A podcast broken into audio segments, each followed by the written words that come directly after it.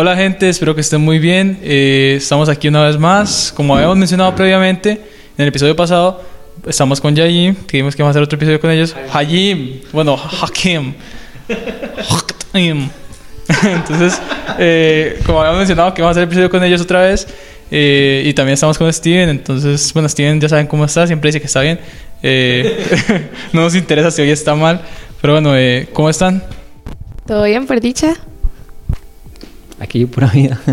Bueno, como pudieron ver, todos estamos bien, todos estamos felices. Entonces, ya para empezar el episodio de hoy, ya sabemos, y si no saben trasfondo de ellos o qué es su objetivo, eh, véanlo en el episodio pasado. Denos más vistas, por favor. Eh, y síganos en Instagram, son, bueno, lo vamos a poner en la descripción el nombre porque no sabemos pronunciarlo. Pero bueno, Hajin Project. Nosotros los seguimos en el Instagram de Interludio, entonces pueden buscarlos ahí directamente. Se nos olvidó saludar la semana pasada a Nayib Bukele, pero si nos estás viendo, hola. Si, si conocen a alguien de Salvador o conocen a Nayib Bukele, por favor, mándenle nuestros videos. Eh, y listo. Primera pregunta. ¿Qué necesitamos para poder evangelizar bien?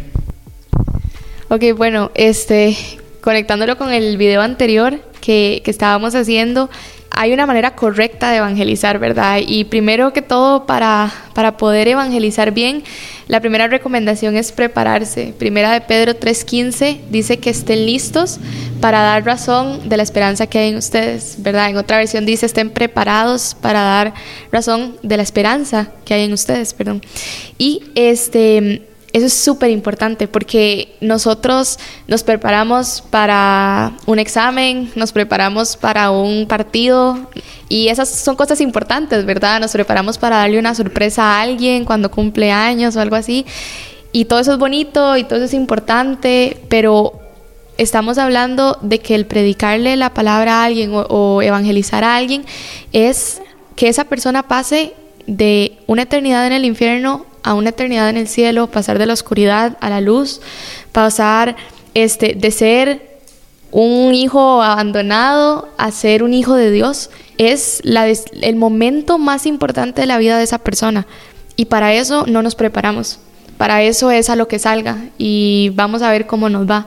Entonces, no puede ser ese el caso. Entonces, lo primero que necesitamos para poder evangelizar bien es prepararnos, estar listos para dar eh, razón de la esperanza que hay en nosotros. Y algo eh, curioso que escuchaba a unos muchachos hablar que estaban hablando sobre este tema y ellos decían que algo que ellos hacían que se les hace más fácil es que ellos practicaban con amigos cristianos o, o con con mentores cómo iban a evangelizar eh, porque a veces puede pasar que uno en el momento se ponga nervioso o algo así, ¿verdad? Pero este, es muy importante prepararse, leerlo, aprenderse los versículos.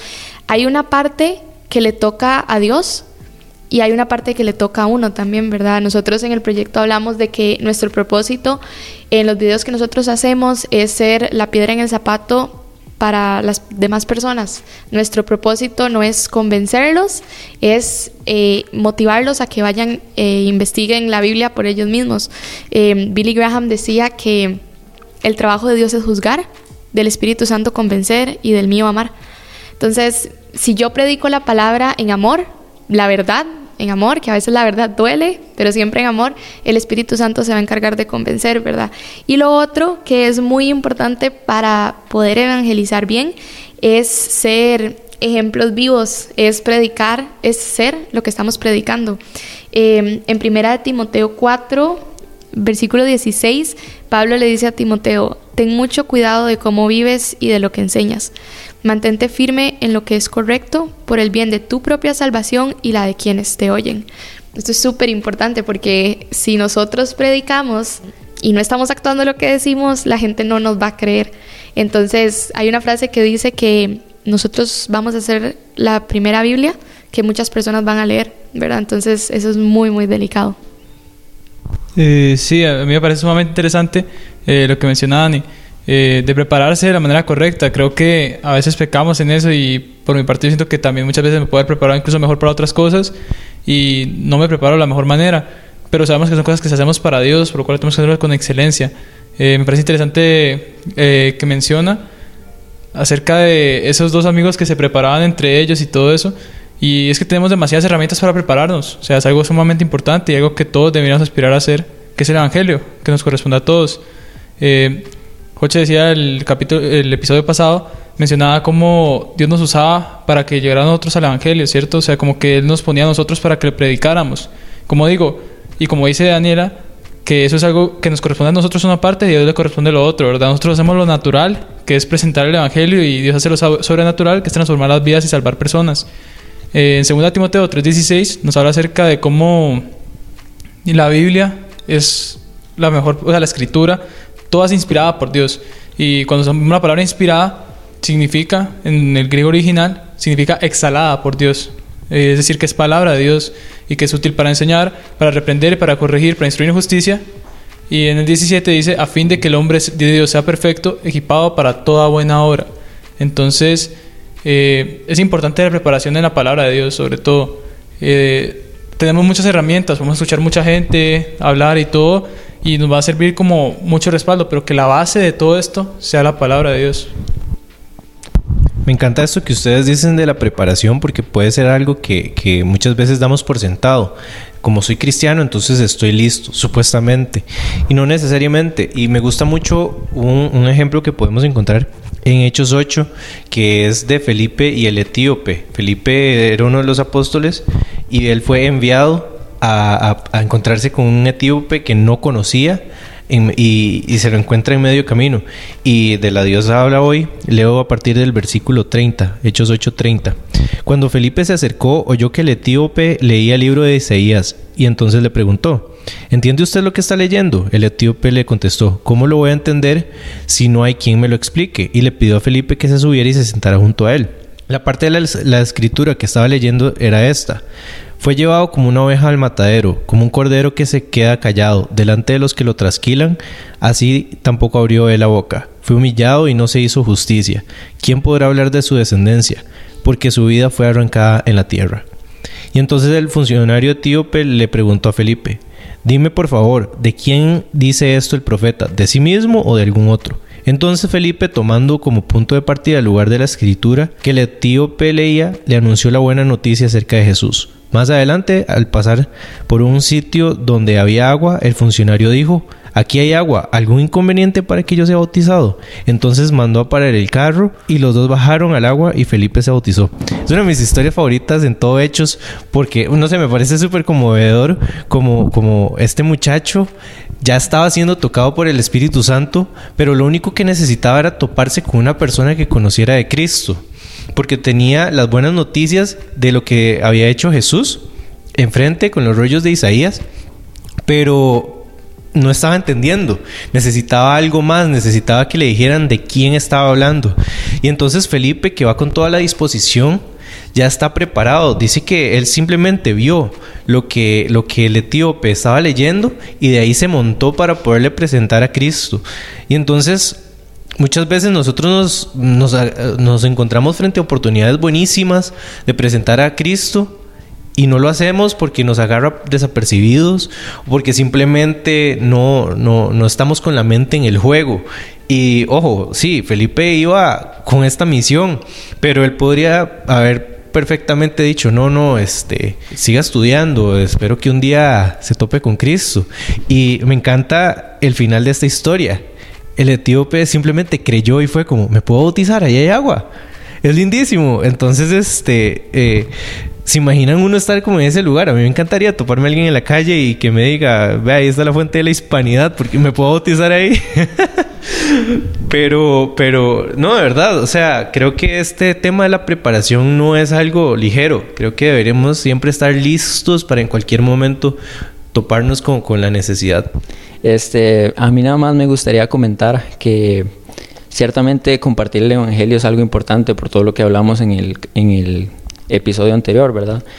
Es, es un asunto de vida o muerte, dijo Dani. Pero más allá de compartir el Evangelio por compartirlo, creo que es importante compartir el Evangelio correcto. Y es que no sé si han visto eh, personas, predicadores, que acuden a los extremos y por un lado vienen y te hablan, por ejemplo, no sé, del infierno y te condenan un montón omitiendo la parte de gracia. la cual es sumamente importante porque si no lo que estamos creando es una relación con Dios en base a la culpa y en base al miedo, lo cual evidentemente no es lo que Dios quiere. Eh, Romanos 12.2 dice que la voluntad de Dios es buena, agradable y perfecta. Y está el otro extremo en el cual las personas eh, comercializan el Evangelio y vienen y lo patrocinan, vendiéndole a las personas una idea como de que, ok, si aceptamos a Dios y le entregamos la vida a Él y nos hacemos cristianos, entonces ya todos los problemas se van a solucionar, lo cual es una mentira.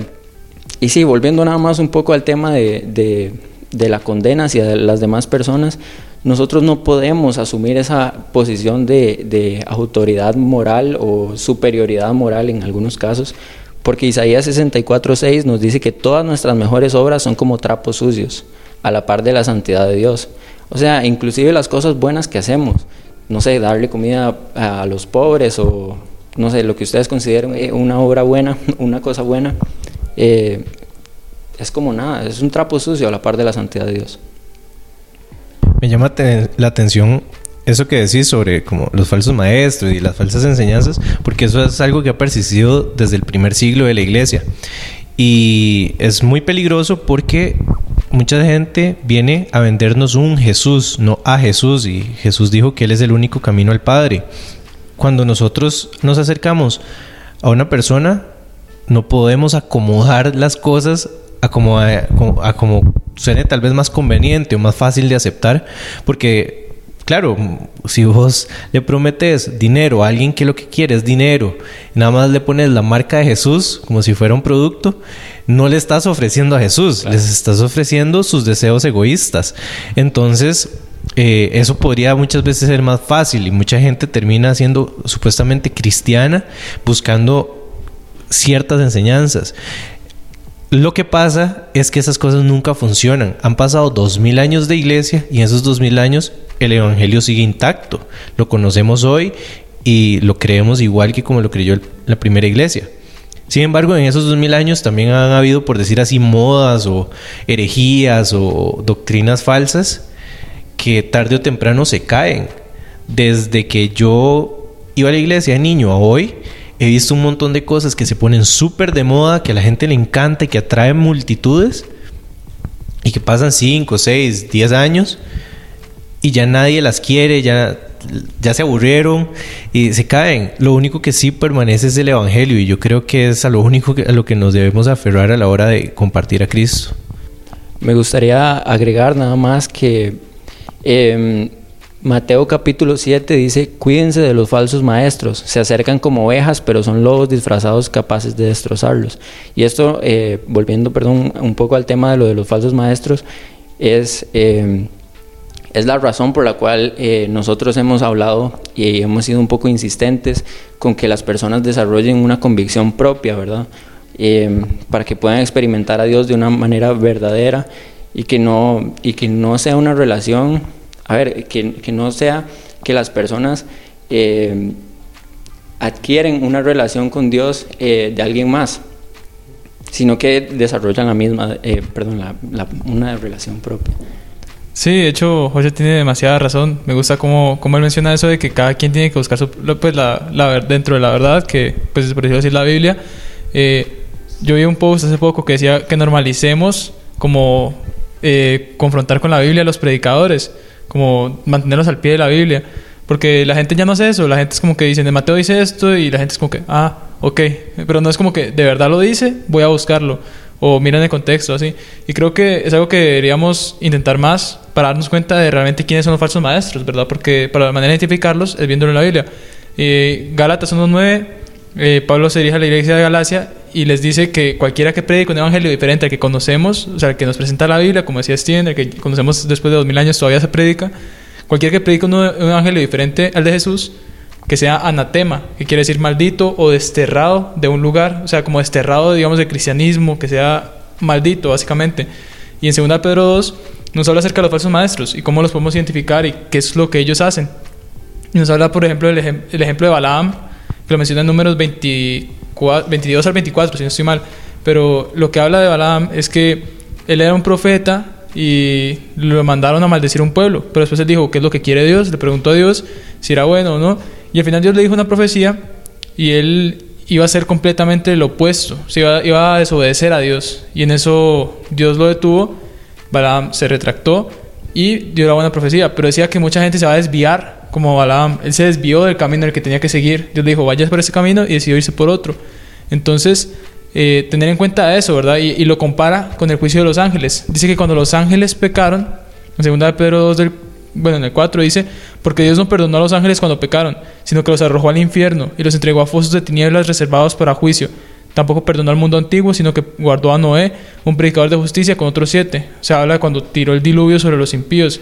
Entonces habla de que ese castigo, ese mismo castigo que recibieron esos ángeles, va a ser el mismo castigo para los falsos maestros. O sea, esa es la magnitud de predicar un mal evangelio. Está bien. Y lo admitimos. Aquí también yo creo que lo hemos hecho, o en algún momento lo hemos cometido, de algún error tal vez, eh, a la hora de predicar algo.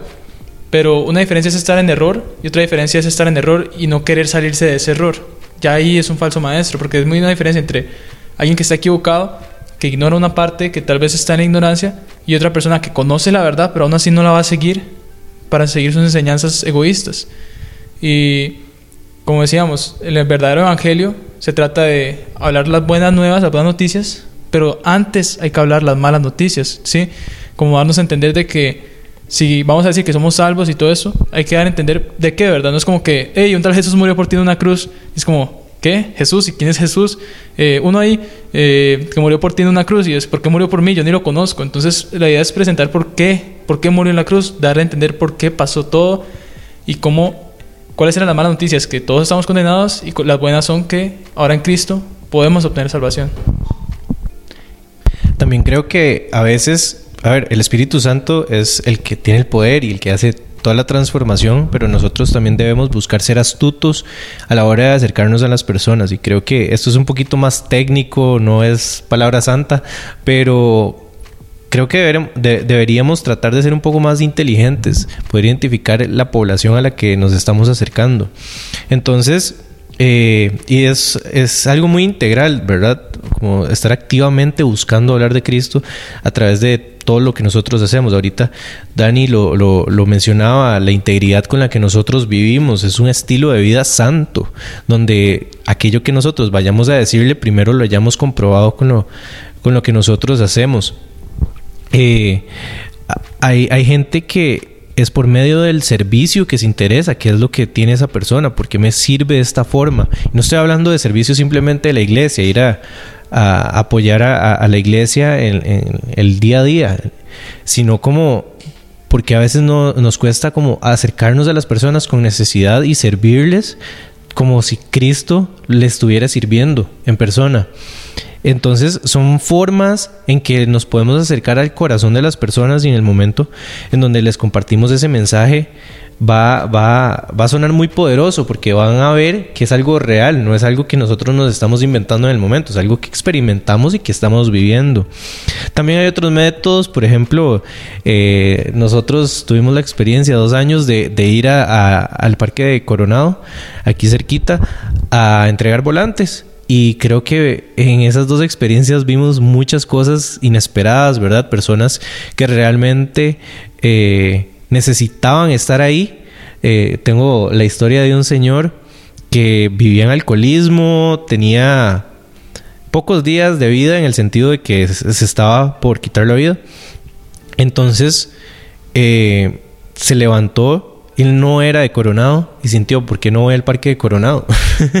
o sea, no tenía ningún motivo para hacerlo, estaba, o sea, no tenía empleo, no tenía nada cerca de por ahí, simplemente llegó y estábamos nosotros.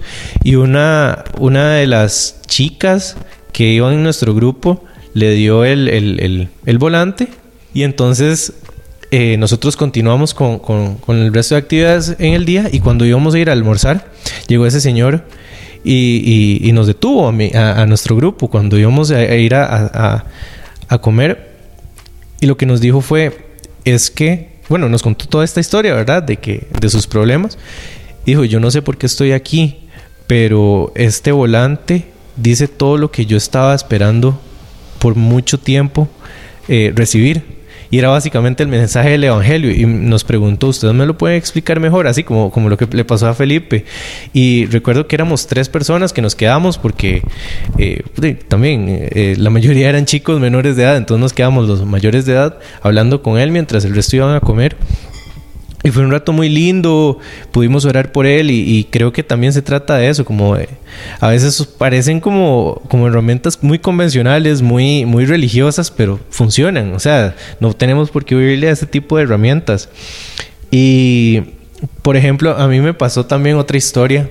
Una vez estaba saliendo de la universidad y recuerdo que iba por la línea del tren cuando llegó un, un señor gringo, un señor como de 40, 45 años y sacó una, una Biblia, un Nuevo Testamento y me lo dio.